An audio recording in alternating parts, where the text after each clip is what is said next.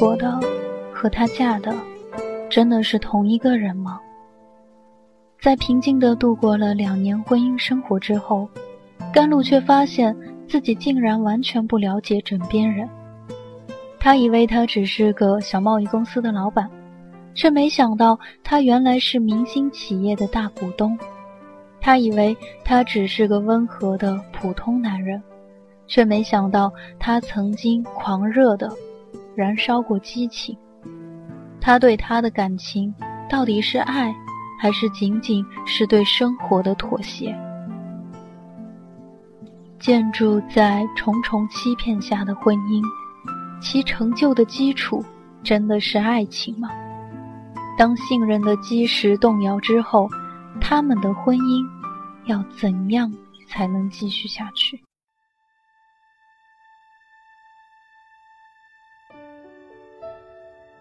你的名字，我的姓氏。来自青山落塔，你给的我要不起。爱这个东西，只有当给的人和接受的人同样理解、同样重视的时候，才算得上有意义。尚修文开车载着甘露到了酒店，开了一间套房送她上去。等她洗澡上床后，他走进卧室，甘露头歪在一侧，眼睛紧紧闭着。那张清秀面孔带着一点儿以前从来没有的浮肿，被雪白的枕套衬着，越发苍白憔悴。他情不自禁伸手过去，想要抚摸一下她。然而在接触到她皮肤的瞬间，他紧闭的眼角渗出一点泪水。他的手指定住了，良久，他俯下身吻去那一滴泪水，咸涩的味道从他的舌尖。直抵心头，并蔓延开来。他替她将被子拉好，匆匆出去，带上了卧室的门。第二天，甘露起床时，看到尚修文已经衣着整齐的坐在客厅沙发上了。连日的疲惫击中了他，他尽管好不容易才睡着，但睡得十分沉，根本不知道他是整晚睡在客厅沙发上，还是一大早就过来了。刷牙的时候，他又是一阵干呕。他努力回忆自己买的孕期指南，似乎应该是从五十天左右开始有晨吐现象，不知道这个提前算不算正常。更不要说去 W 市的飞机上，他还流了鼻血。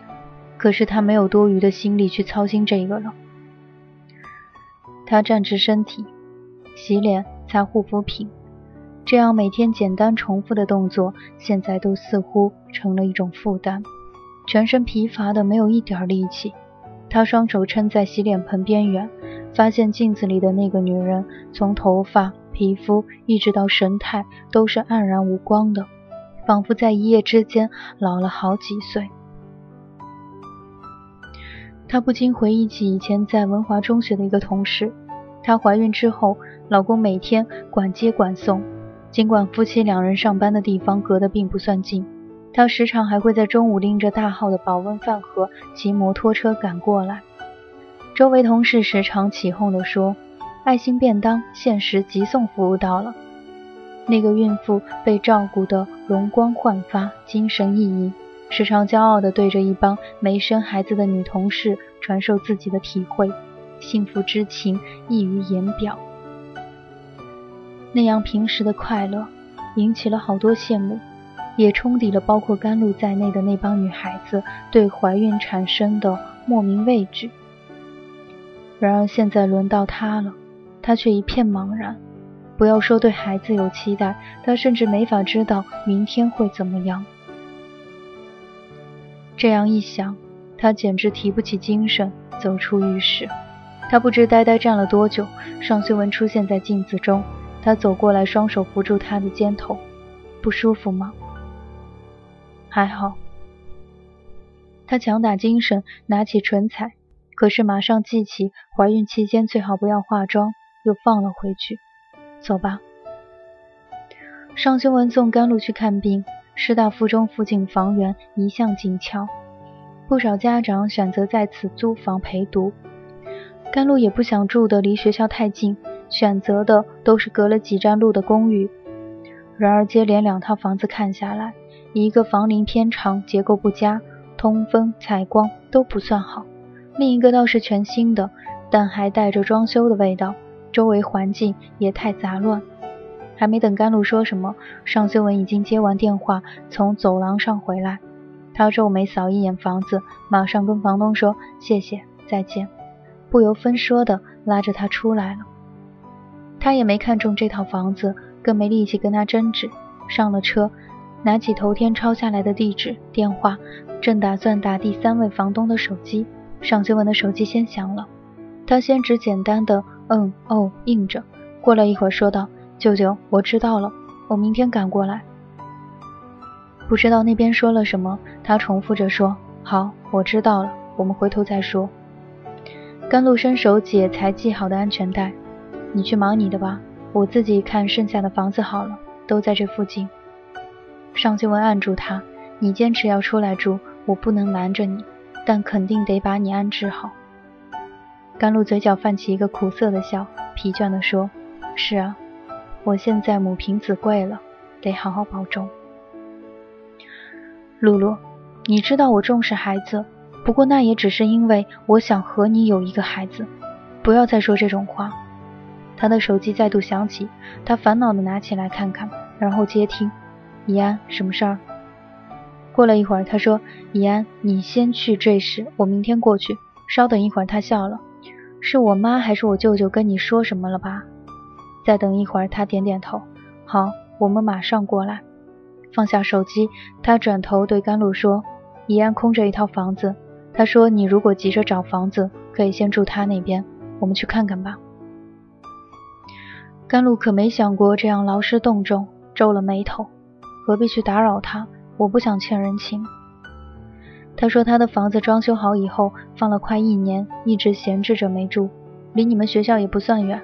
你先看看，要能看中，我一样可以付房租给他。冯以安已经先到了那边，他的房子在市区一套观景高层公寓的二十五楼，景观位置俱佳，三居室里面是全新的装修。冯以安扬手指了指室内，从买房到装修我都没管，全是我父母的品味，倒也不算难看，而且家母要求高，所用材料绝对环保。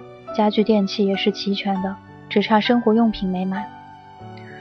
尚修文随着冯怡安去查看所有的房间，一边问着物业的情况。甘露眼看着他们在各个房间之间穿梭，一片茫然，一时不知道说什么好，只呆呆地站在客厅内。他们回到客厅，尚修文对甘露说：“露露，这里不错，不用再去看其他的房子了，我待会儿下去给你把东西买齐。”他不愿当着冯延安的面与他争执，只闭紧嘴唇不吭声。冯以安却显然并没有任何探问究竟的意思，拿一串钥匙递过来：“你只管放心住，钥匙全给你，我不会过来的。”甘露仍然迟疑着，尚修文已经接了过去：“谢谢你，以安。”修文，我们之间用得着客气吗？”冯以安笑道，转向甘露：“露露，明天上午旭升有销售会议。”涉及今年全年销售计划的调整十分重要，恐怕我们今天都得动身去坠石。这话说的，甘露厌倦地说：“怡安，你几时见我挡过谁的路了？”尚兴文苦笑一下：“行了，怡安，我先下去买点东西，你在这里等我一下。”冯怡安随手揭开防尘白布，露出深棕色皮质沙发。露露，你脸色不好，在这儿坐坐。我去物业看看这边有没有钟点工，叫个人过来彻底收拾一下。怡安，你先别忙。甘露坐下，你跟我说实话，你早知道修文在续生里面扮演的角色吧？冯怡安举起了手，天地良心，他从来没跟我提起过。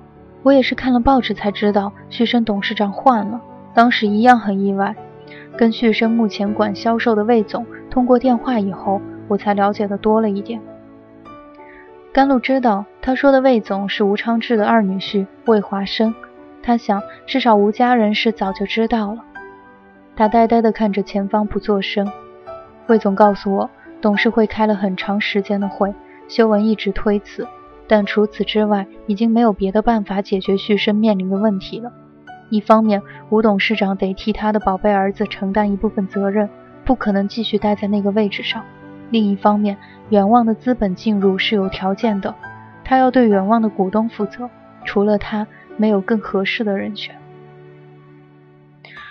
总算不是我一个人在众人的目光下当傻子。甘露自嘲地笑了。露露，你为这件事不开心吗？修文有他的考虑，又不是什么了不起的大事儿，事先来不及和你商量，也不用生这么大的气吧？甘露苦涩地说：“我不生气，难道就真当是一个意外惊喜接受下来吗？也许他有他的苦衷，谁都有苦衷。真是苦衷的话，最好自己咽下去，不要指望别人可以无条件谅解。”冯怡安显然没有料到甘露会冷冷地讲出这样的话，愣了一下。露露，你是他太太，不是别人，似乎更应该体谅他才对。怡安，你没结婚，可是你是谈过恋爱的人。如果你的爱人这样事事瞒着你，你会若无其事吗？冯怡安想了想，叹了口气：“不，坦白讲，在这种事上，越爱越计较，不爱才能做到淡定。”如果我不较真，大概也不会跟星辰分手。本来我想跟他在这套房子里结婚的，可是现在根本不想多看这里一眼。甘露倒没想勾起他的伤心事，可是他现在没有余力去安慰别人，只得默然。修文是在乎你的，他平时是一个不动声色的人，你看他刚才的样子，分明是失了常态。他检查浴室的时候，还去试淋浴房地砖打湿后会不会滑，说要去买一条防滑垫。你现在绝对不能摔倒。甘露惨淡的一笑，他只是在乎我肚子里的孩子罢了。冯以安一时之间不知道说什么好了。甘露疲倦的将头靠在沙发上，合了眼睛。冯以安头一天便接到去开销售会议的通知，他与魏华生向来交情不错，听他大致讲了记者招待会上发生的事。魏华生讲到尚修文在大庭广众之下挨了妻子一耳光时，他也着实大吃一惊。今天他又先后接到吴昌志和吴丽君的电话，两个人都让他务必劝尚修文准时赶到这时开会，却都说的语焉不详。他也不知道尚修文夫妇之间到底发生了什么。此时见甘露面色苍白憔悴，他颇有些不忍。这样吧，你还是进卧室躺会儿，那儿有张贵妃榻，比靠在这里舒服。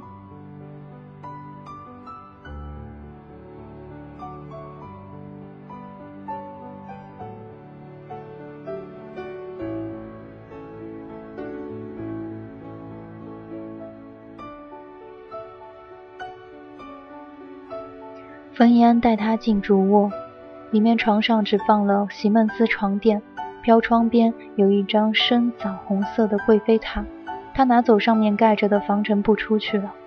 甘露躺在上面，乏力的身体贴合着丝绒榻面，长长的吁了一口气。他觉得自己固执的要搬出来，明明是与尚修文两个人之间的事情，然而被冯一安这样突然跳出来一脚，简直成了一个。无理取闹的笑话。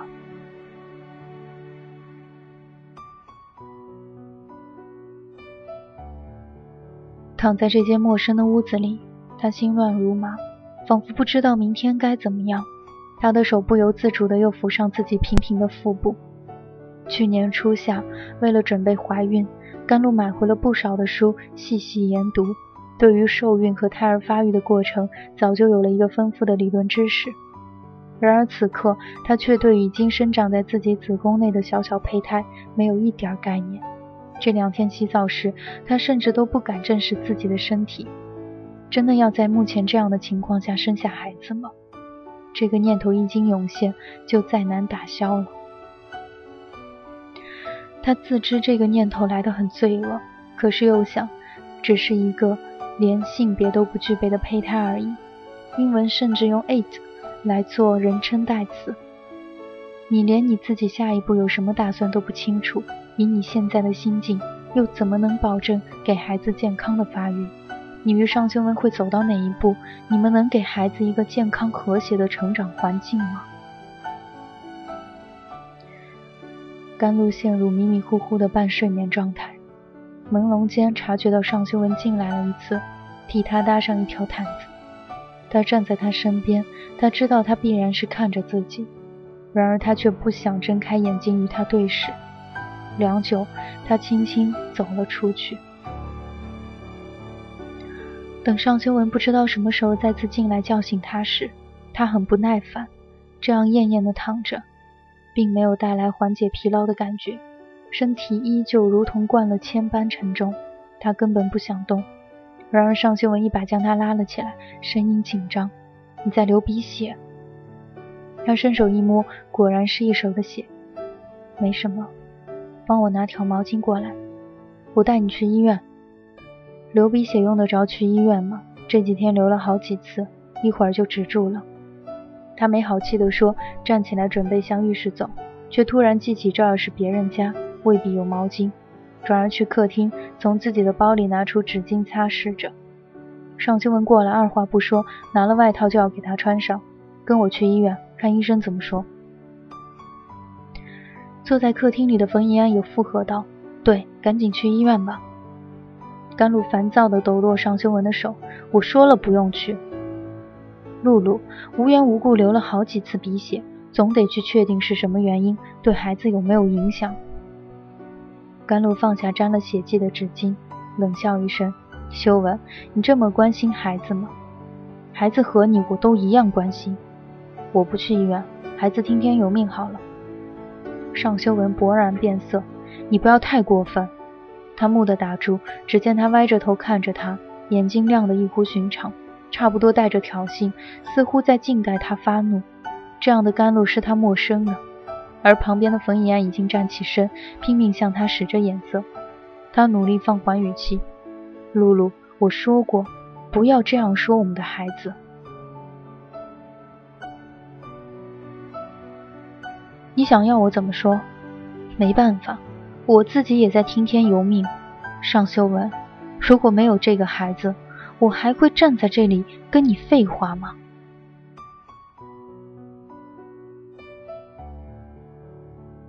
室内出现一种死一般的寂静，冯怡安十分不安，有心劝解，却完全不知道说什么才好。甘露在尚修文的目光中依旧十分平静。然而，再没有挑衅的意味。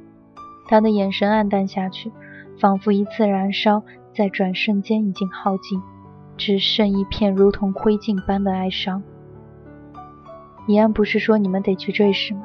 求求你们，现在就走吧，让我一个人待一会儿。他转身回了卧室，随手关上了门。尚修文看着面前紧闭的卧室门，慢慢松开了握紧的拳头。冯怡安松了一口气，秀文，你冷静一点，她可是孕妇，现在情绪又不稳定，你不能跟她计较。尚修文没有做声，停了一会儿，沉声说：“走吧。”两个人一起下楼，走到了地下车库。冯怡安说：“还是开我的车去吧，你可以在车上休息一会儿。”尚修文犹豫了一下，冯怡安奇怪了：“怎么了？”到瑞士那边自然有车给你用，你还舍不得你的宝来吗？尚修文苦笑：“怡安，我在想要不要把车钥匙给露露，让她开车去上班，省得挤公共汽车。”冯怡安举手投降：“你今天细致的简直让我不敢相信，往返超市、商场已经两次了，买的东西千奇百怪。好吧，你再上去一趟吧。”算了，我现在再出现在他的面前，估计他会抓狂，而且他精神那么差，开车恐怕精力不集中，还是让他打车好了。两个人上了冯怡安的马自达六，冯怡安将车驶出地下车库，外面已经夜幕降临，华灯初上。冯怡安一边开车，一边谈起最近严峻的销售形势，这次会怎么处理无畏？冯怡安对无畏一向。印象欠佳，还能怎么样？我舅舅都做出这种姿态了，哪怕花血本也只能保住他。而且现在的重点真不在于他。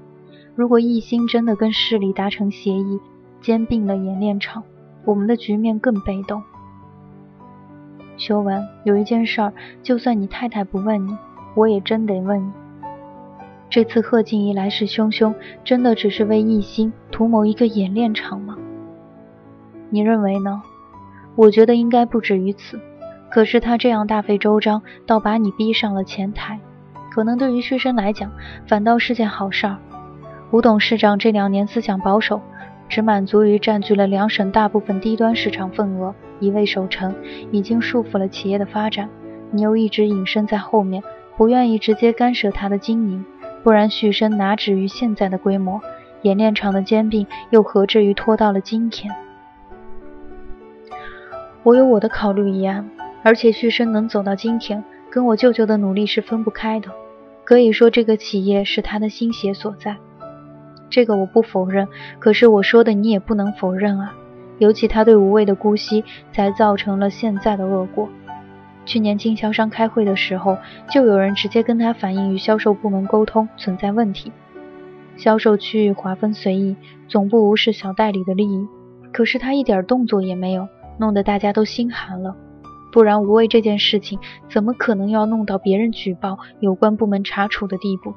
他老人家才知道。尚修文自然清楚冯以安说的情况。但他从一开始就选择了将他名下的股份交给吴昌志担任名义持股人，全权托管，只在本地与人合伙经营贸易代理公司，并不肯参与旭升的具体经营。最初固然是为了让吴昌志保持在董事会的绝对控股，在与这一时精微的博弈中赢得最大的自主权。更重要的是，他那时心灰意冷，对什么都提不起精神。到后来。旭升在他舅舅手中顺利发展到了一定的规模。吴昌志的儿子吴畏与两个女婿都是高层管理人员，分别占据着公司要害部门的管理。尚修文除了每年拿应得的红利外，更不愿意置身其间落一个坐收渔利的口实，为一件他并不感兴趣的生意破坏了亲戚情分。吴昌志倒是一向重视他的意见。每逢遇到重大的决策，一定要跟他商量。但吴昌志学的是金属材料专业，大学一毕业就分配到了旭升的前身一家国营钢铁公司，从技术人员一直做到副总，对于钢铁企业运作的每一个环节都十分熟悉。他自诩为内行，也没人能否认这一点。他有他的经营思路，并且十分自负固执。尚修文并不总能说服舅舅。大部分时间，他只负责提供建议，不愿意以最大股东的身份迫使舅舅改变决定。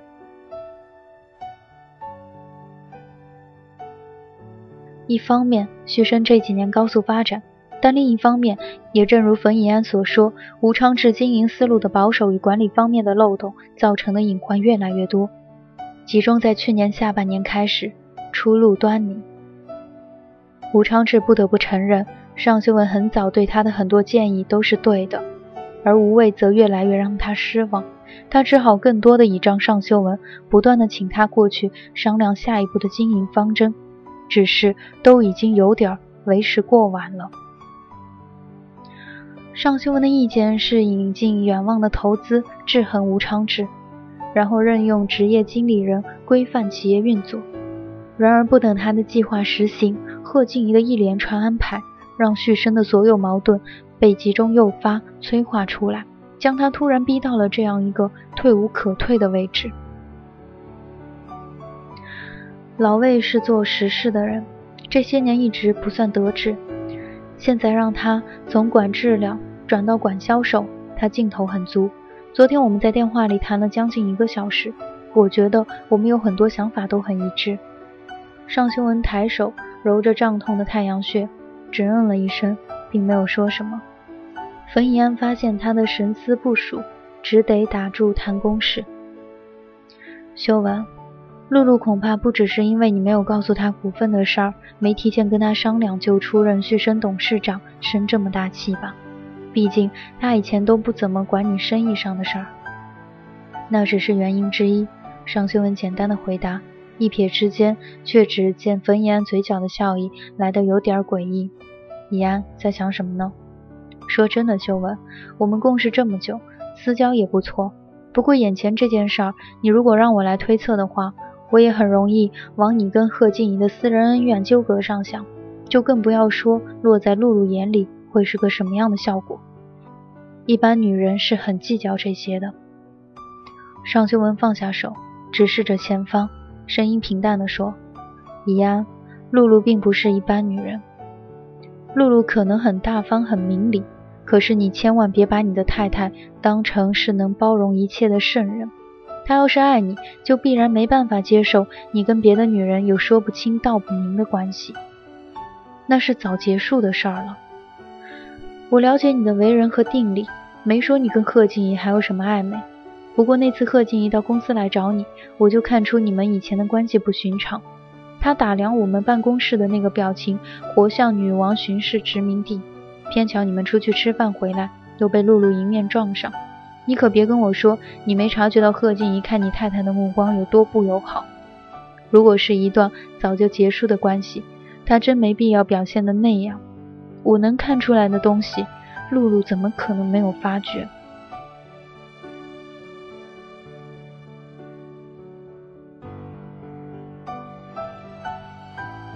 那天贺静怡的突然造访，以及在安达写字楼下与甘露的那个相遇，尚修文当然清晰记得。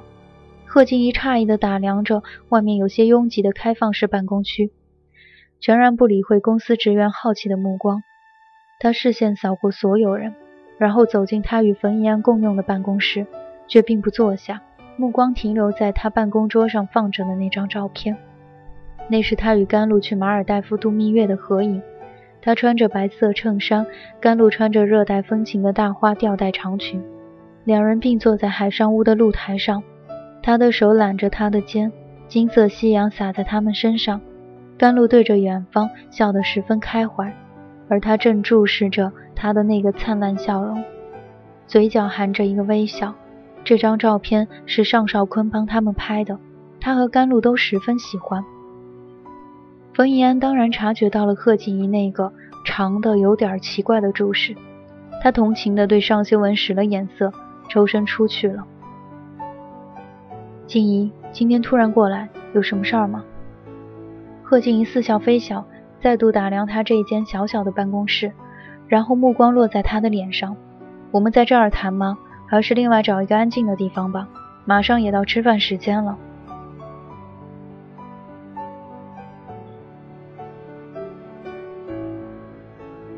尚修文的确不想让他在公司里待下去，于是点头同意。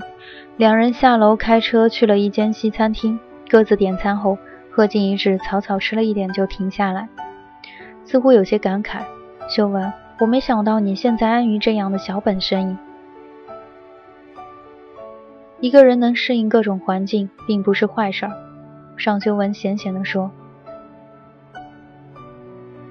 待贺静怡提出让安达为一星年后即将在本地展开的投资项目做建筑钢筋供应时，他一口回绝了。静怡，你如果不是头一次为一星主持项目，就应该清楚，这样规模的投资没必要与代理商谈供应合同，直接让厂家参加招标就可以了。你认为我可能会跟你舅舅去合作吗？他冷笑一声，你没理由恨他，他跟你当年并没有利益冲突。他做的一切都是为了我。贺静怡哼了一声，并不再谈吴昌志。你是因为这个提议来自于我才拒绝的吧？错，他平静地回答。对于我来讲，生意就是生意，只有合理与否，不存在个人好恶成分。你变了，修文。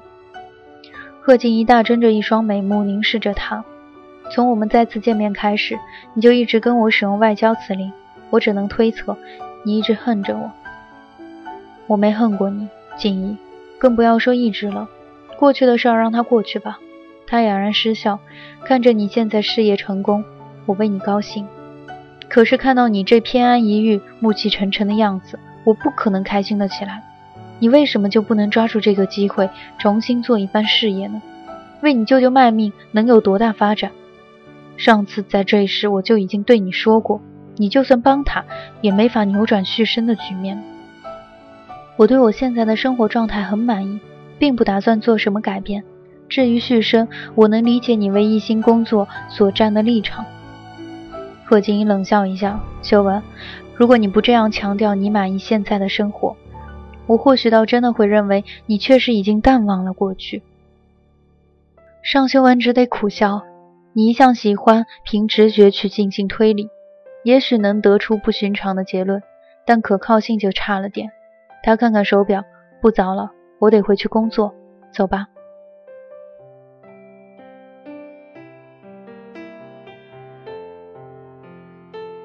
贺静怡开车将他送到楼下，恰好碰见甘露与冯延安出来。尚修文在一瞬间几乎有些莫名的紧张。然而，接触到甘露沉着镇定的神态，他完全放下心来。可是，似乎正是那次见面，令贺静怡有了更进一步试探的念头。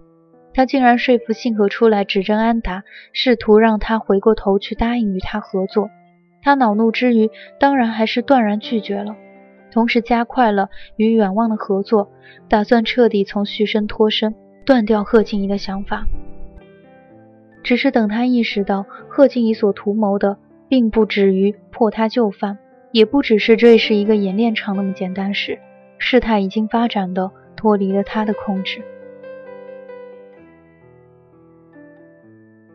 冯延安将车驶出市区，上了高速，继续说：“现在回过头一看，我猜指认安达供应的钢材不合规格，应该也是他操纵信和干的。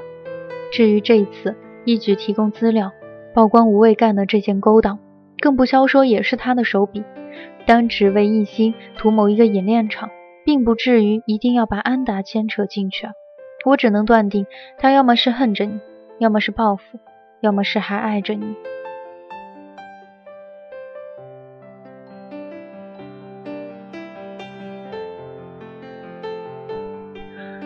尚修文默然。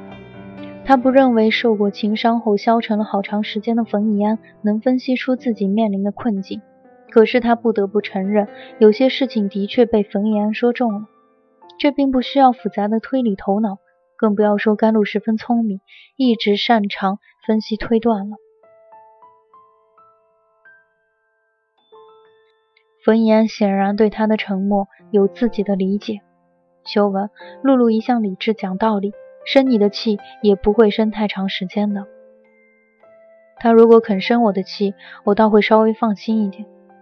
尚修文巍然长叹，似乎要将一口浊气尽数吐出，然而眼睛浮现的却是甘露那张过分平静的面孔和盛满哀伤的眼睛。他这么大反应，证明他是很在乎你的。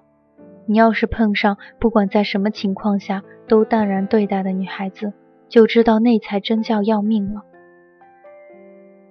尚修文当然知道冯以安所指的是什么，但他此刻没心情和别人谈论此事，只苦笑一下，仰躺到椅背上，合上双眼，再不说话。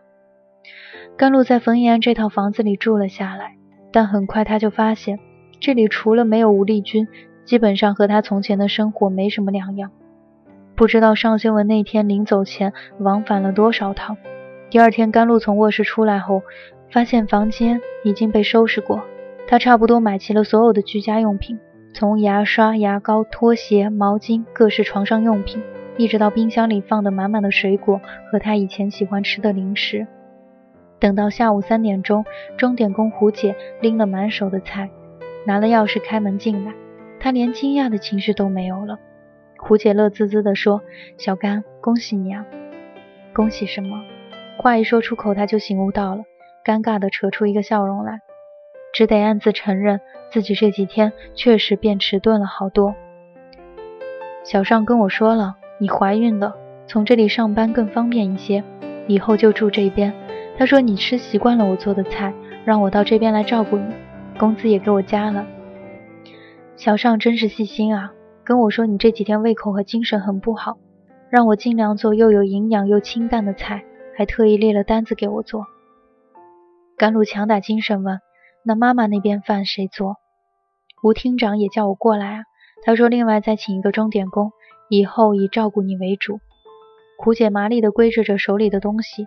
我今天提前出来，到周围看了看，有个蛮大的菜市场，买菜很方便。你想吃什么，只管跟我说。谢谢胡姐。这谢什么呀，小甘，你婆婆人很好。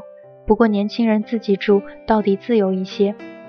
想当年我怀我家老大的时候，胡姐一边忙碌着，一边说的热闹絮叨，给这个空荡冷清的房子平添了几分生气。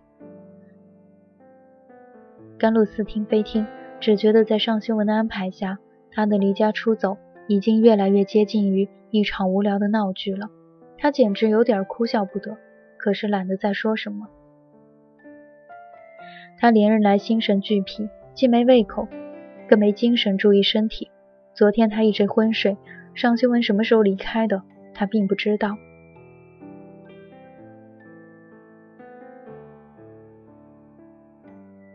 睡到实在饿得胃发痛，他才下楼去随便买了点东西吃。不过只吃了一半，便又有了恶心感。好不容易才强忍着没在人家店里发作，匆匆丢下碗筷回了家。晚上睡觉，他也是随便抖开床单铺上，打开一床羽绒被一盖，根本没精神料理家务。现在看胡姐过来，先是择菜炖汤，然后收拾屋子，他自然既没有那份硬气，也没有那份矫情，并不打算一定要胡姐回去，留自己一个人自生自灭。甘露到了周一准时去上班，新学期正式开始，再怎么不适也不能不工作。可是有一份工作要忙，身体上的不适倒变得可以忍受了。他仍然觉得累，却反而没有头一天在房间里睡着一动不动，却疲乏到绝望的感觉。到了下班时间，他走出学校，尚修文迎了上来，一手接过他拎的包，一手扶住他。他只木然地随他上车。今天早上有没有恶心的感觉？有一点。又流了鼻血没有？没有。我去咨询了医生，他说也许是天气变化引起了毛细血管收缩，如果持续流的话，最好还是去五官科看看。嗯，学校食堂的午餐吃的有胃口吗？不然改天叫胡姐中午给你送饭。没那个必要。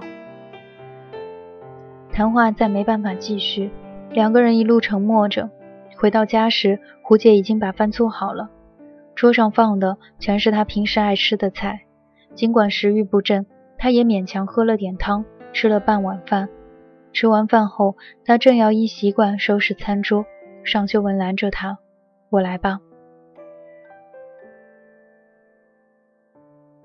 尚修文以前从来不做家事，不过他也不想与他客气，马上洗手回了卧室。这间卧室已经被胡姐收拾得整整齐齐，只是床上用品是尚修文仓促之间买来的。尽管一看就知道价格不菲，但跟装修风格以及窗帘、墙纸都不太搭配，更增加了一点在别人家寄居的感觉。甘露将一盏落地灯移到飘窗那里，坐在窗台上，打开教科书教案，和往常一样做着备课笔记，准备这一周的讲课内容。他一向不能容忍没有准备，仅凭过去的经验上课。哪怕是讲的烂熟的内容，他也会结合目前的进度和学生的程度，全部重新准备一次。更何况课程改革在即，教研组分配了一部分试讲内容给他，他需要在学期中间提交一篇论文上去，更不想马虎了事。过了一会儿，尚修文走了进来：“露露，去书房吧，这样坐着很容易疲劳。”他把备课本摊在宫崎的腿上，的确算不上一个舒服的姿势。不等他说什么，尚修文已经走过来收拾他摊在一边的书，伸手去扶他。他只得苦笑：“我还没到行动不便的地步。”这几天他根本没有进这套房子的其他房间去参观的欲望。现在随着尚修文走进书房，才发现这里连接着一个阳台，装修的十分简洁，靠墙的书架空着。书桌上放着他的笔记本电脑和常用的书，想必是尚修文给他搬过来的。谢谢你。他确实正在发愁，匆忙之间有几部工具书没有拿过来，正在盘算要不要再去买。尚修文脸上也浮起一个苦笑，别客气。他继续备课，过了差不多一个小时，尚修文重新走进来，我带你出去散会儿步，别这样久坐不动。他这样无微不至的照顾，让他颇有点不是滋味。他低头默然片刻，还是拿了外套，随他一起下楼。这幢公寓旁边有一个小小的湖泊。本地虽然一向以江河纵横、湖泊众多出名，可闹市区的湖泊到底还是稀有的。再配上一个绿化广场，不但是周围林立的楼房重要的卖点，也是市民聚集休憩的好场所。现在正是残冬时节，天气依旧寒冷。广场上只有一些半老太太随着音乐在兴致勃勃地跳舞，给孩子们玩的小电瓶车等游乐设施冷冷清清的闲置在一边。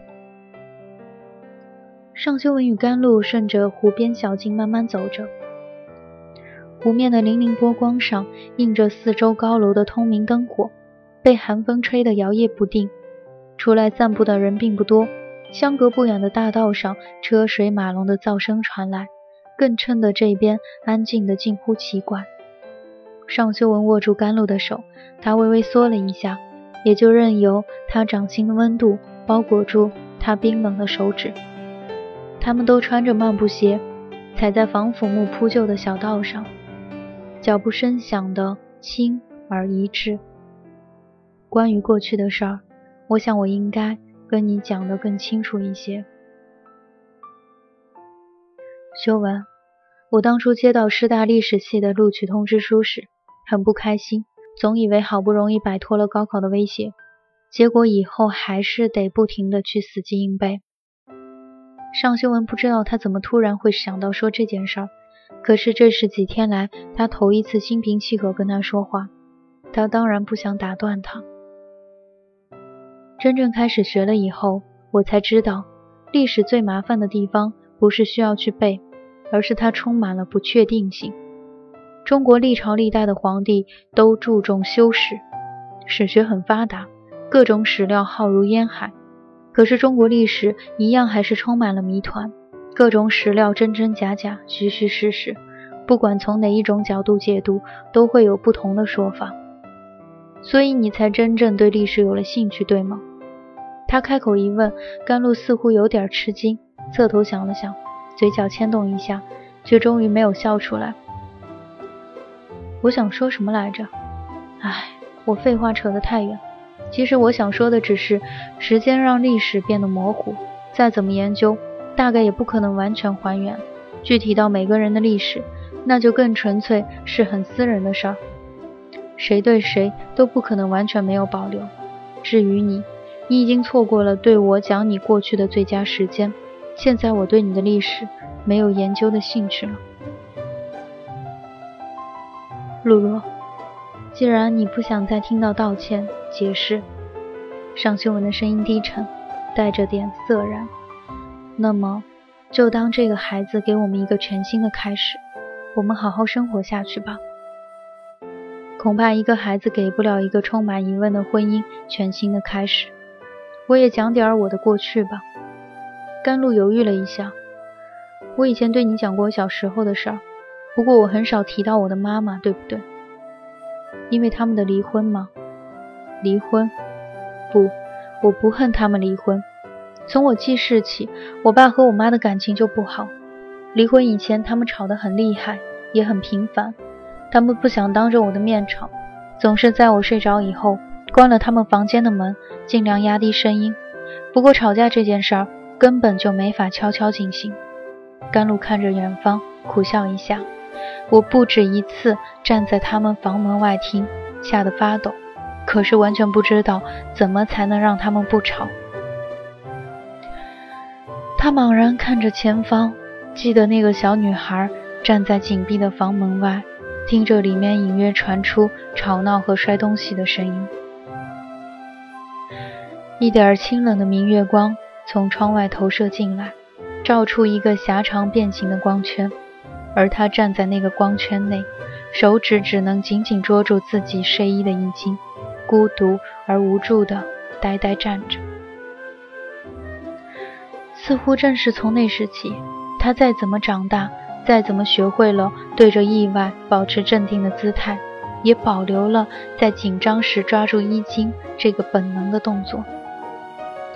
尚修文以前曾一边看着甘露旧时的照片，一边听他讲童年时的趣事，诸如父亲怎么带他转几趟公共汽车去郊区抓蝴蝶做标本，怎么在错过末班车后一路走回家。他几乎从来不提母亲，说到父母的离婚，他十分轻描淡写，一带而过，看不出任何情绪。他没想到他还有如此不愉快的记忆。他知道，他现在并不需要他的安慰，只是怜惜地握紧他的手。他们为什么吵？我不大有印象了。可是我记得最清楚的一句话是妈妈说的。他对我爸说：“你别指望用女儿拖住我。如果不是有露露，我还会站在这里跟你废话吗？”他转回头看着尚秀文：“前天我似乎也跟你说了类似的话。”尚修文能感觉到两人紧握的掌心沁出了一点冷汗。生气时急不择言是常事，你有充分的理由生我的气，我不介意那句话。你也不要总把那些不愉快的事儿放在心上。甘露不置可否，再度看向前方。我一直以为我很理智，比别的小孩来的通情达理。可以平静地接受父母的离婚，接受妈妈对他生活有别的安排。毕竟他跟我爸不是一路人，勉强在一起相看两厌憎没什么意思。可是前天对你说完那话，我突然发现，我从来没忘了我妈对我的嫌弃，一直耿耿于怀。你母亲对你是很关心的。那次你带我去见她以后，她给我打过电话，告诉我如果生意上有需要，只管去找她。他希望我能让你生活的好一些。甘露一愣，随即笑了。我妈一向看人眼光狠，居然跟我一样被你瞒过了，以为你做小本生意需要人提携。看来我也没什么好介意的。露露，甘露不理会他，继续说下去。是啊，他很关心我。其实他对什么都放得下，唯独就是没彻底放下我。要不是有了我，他说得上无牵无挂，活得会更洒脱一些。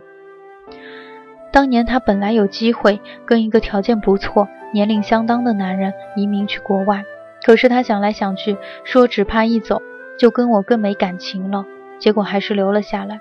我明知道他对我很好，有时甚至说得上是在讨好我，可我就是不肯跟他亲近。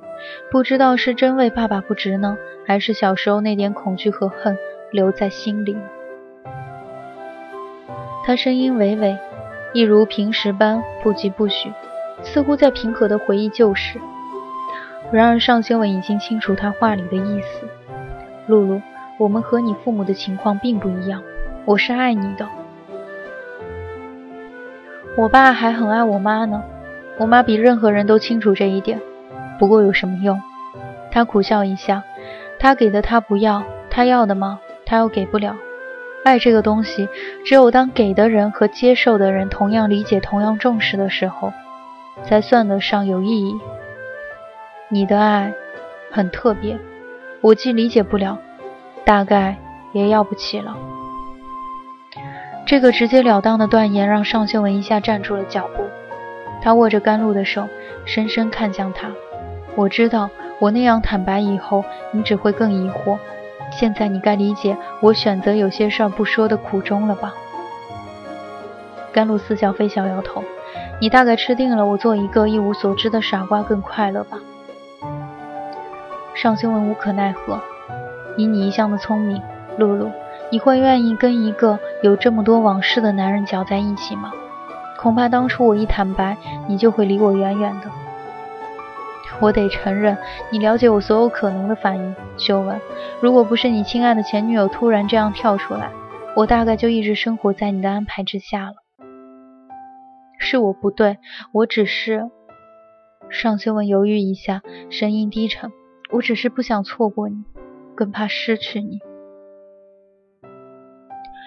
如果现在还说这个话，你可真是侮辱我的智商。你会怕什么？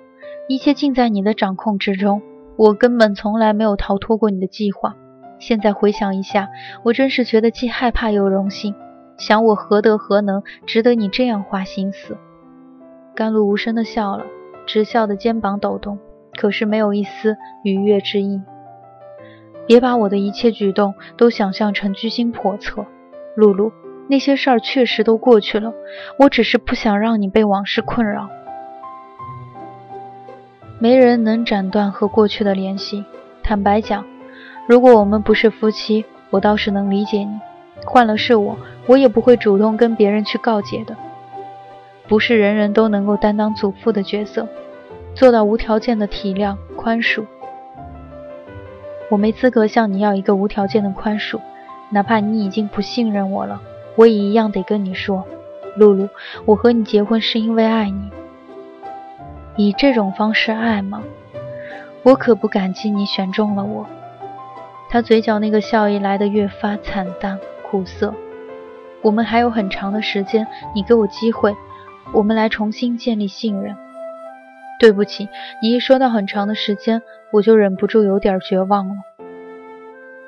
甘露这个萧索的语气让尚修文窒息。露露，你不可以这样想。我还能怎样想？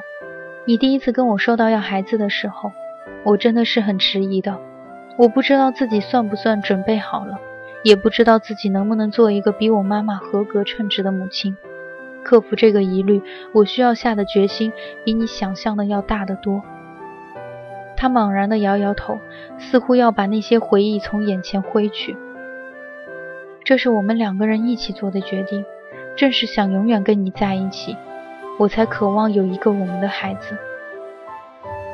我不想威胁你，可是我们现在这种情形，真保不齐会像我父母似的，成一对怨偶。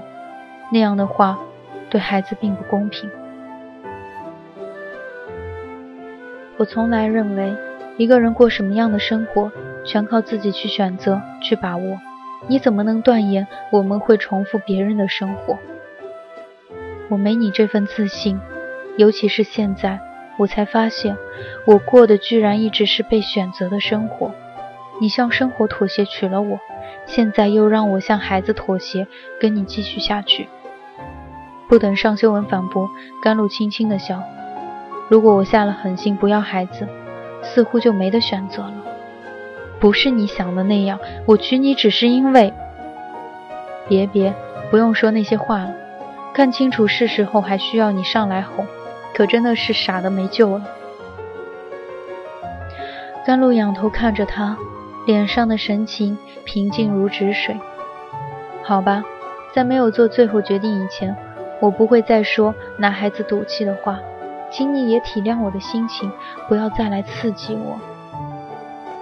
尚修文握紧他的手，露露，你这个判断对我们两年的婚姻生活来讲是很不公平的。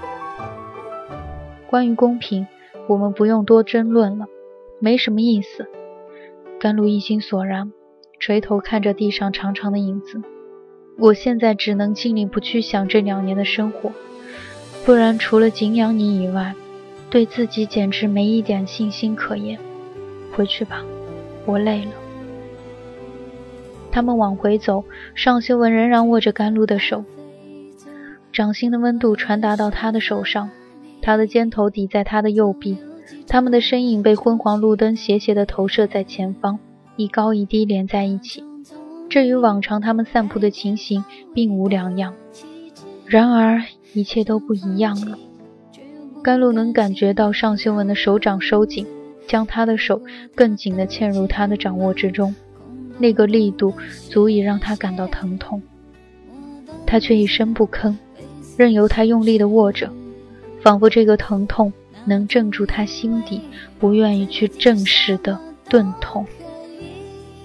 这里是桑子电台，感谢您的收听，我们下期再会。